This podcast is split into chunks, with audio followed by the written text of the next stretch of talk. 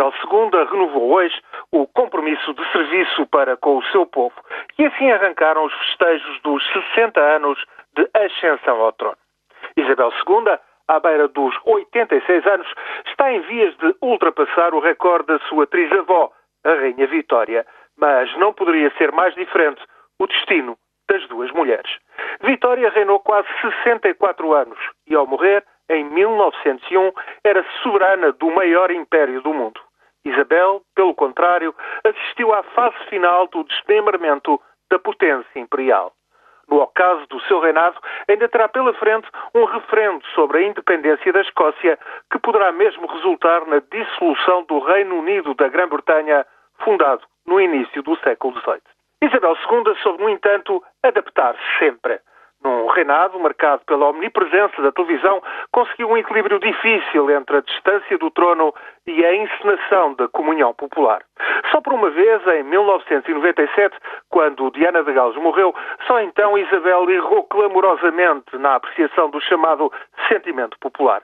Mas Isabel II conseguiu emendar a mão. Uma década depois, o filme A Rainha viria a recriar esse verão de terror e contrição da monarquia britânica.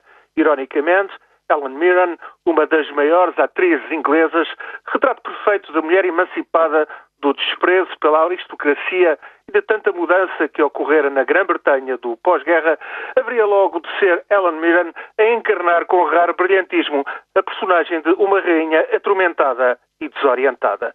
Passou esse ano horrível e se Carlos, o seu herdeiro imediato, não colhe simpatias, já o neto Guilherme surge como uma aposta segura da monarquia.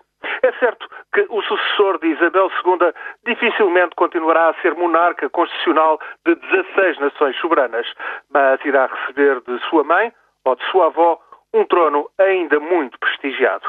Quem lhe suceder só poderá louvar pelo sentido de Estado e do dever. Ante controvérsias e mudanças que tantas vezes a devem ter amargurado, Isabel II soube manter a posse e a dignidade.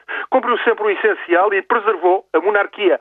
Afirma a empresa, como se diz na gíria, pela Grã-Bretanha. Todos reconhecem que Isabel foi, é e provavelmente ainda será por mais alguns bons anos a senhora incontestada à frente da firma, uma profissional do mais alto gabarito.